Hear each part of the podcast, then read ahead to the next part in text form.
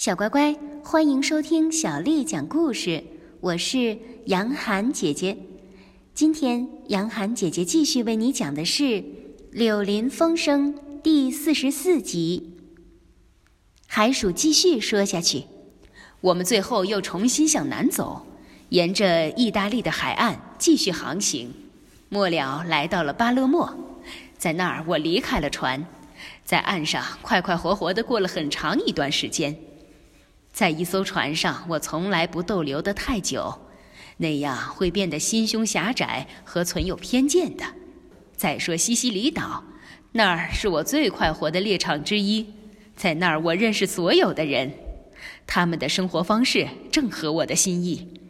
我在这个岛上快快活活地过了许多个礼拜，和内地的朋友们一起过。等到又闲不住了，我乘上了一艘开往萨丁岛和科西嘉岛做买卖的船。我很高兴又一次感觉到新鲜的微风吹来，浪花溅到我的脸上。河鼠问道：“不过那儿不是很热很闷吗？”“嗯，在那货仓，我想你是这样叫它的吧？”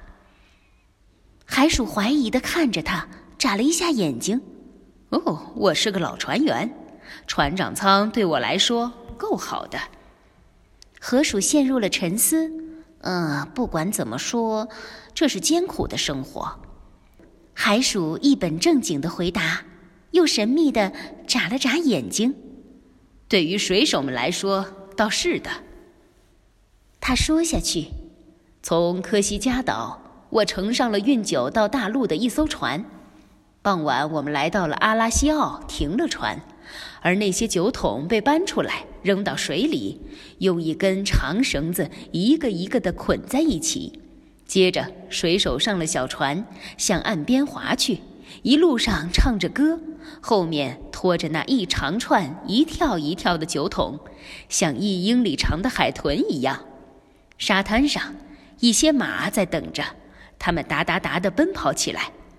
把这一长串的酒桶拉上小镇的陡峭街道，等到最后一个酒桶运好，我们就去休息，和我们的朋友喝酒，一直坐到深夜。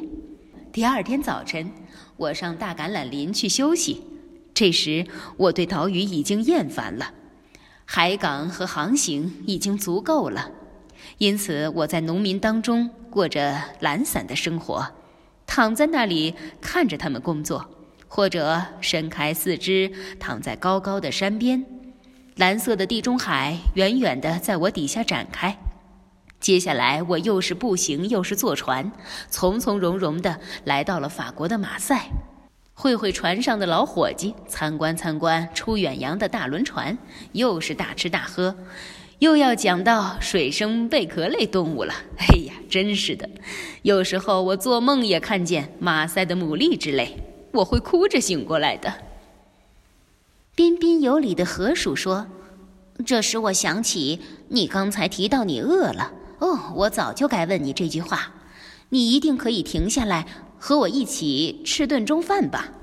哎，我的洞离这儿不远，现在已经过了中午，很欢迎你去随便吃点东西。”海鼠说：“我说，你真是好心极了，跟兄弟一样。”我坐下来的时候，确实是已经饿了。自从我无心的讲到哦，水生贝壳类动物，我的胃就饿得疼极了。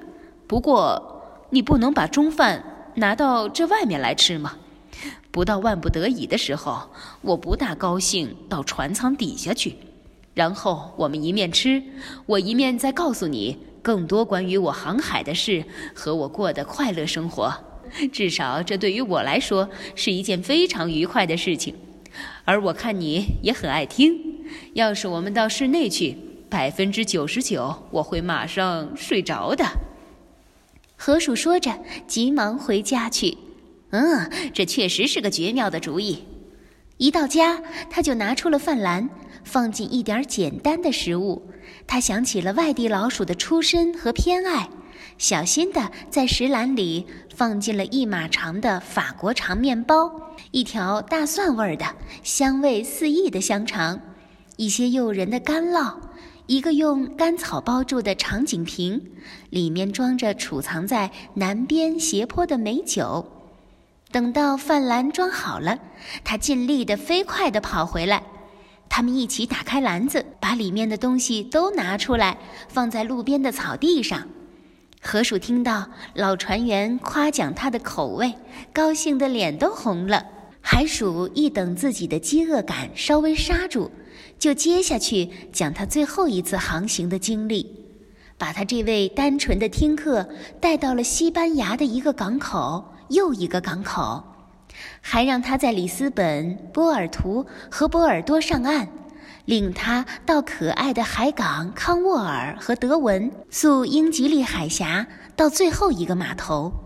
经过长时间的逆风、恶浪和坏天气，他在那儿上了岸，在那儿得到了另一个春天的第一个神奇的暗示和预报。把他激动起来，他急匆匆地走长路去内地，渴望体验远离任何海浪的不断冲击的一种安静的田园生活。河鼠听入迷了，兴奋得浑身发抖，跟着这个冒险家一里路又一里路，越过暴风雨的海湾，穿过熙熙攘攘的街道，跨过水流湍急的沙洲，逆流而上弯弯曲曲的河。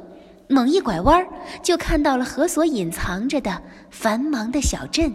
但最后，河鼠觉得遗憾地叹了口气，离开了他，让他在他那个乏味的内地农场里定居下来。关于这农场，河鼠可一点儿也不想听。小乖乖，今天的故事就为你讲到这儿了。如果你想听到更多的中文或者是英文的原版故事，欢迎添加小丽的微信公众号“爱读童书妈妈小丽”。接下来的时间，我要为你读的是宋朝诗人苏轼写的《饮湖上初晴后雨》。《饮湖上初晴后雨》，宋·苏轼。水光潋滟。晴方好，山色空蒙雨亦奇。欲把西湖比西子，淡妆浓抹总相宜。水光潋滟晴方好，山色空蒙雨亦奇。欲把西湖比西子，淡妆浓抹总相宜。水光潋滟晴方好。山色空蒙雨亦奇，欲把西湖比西子，淡妆浓抹总相宜。小乖乖，晚安。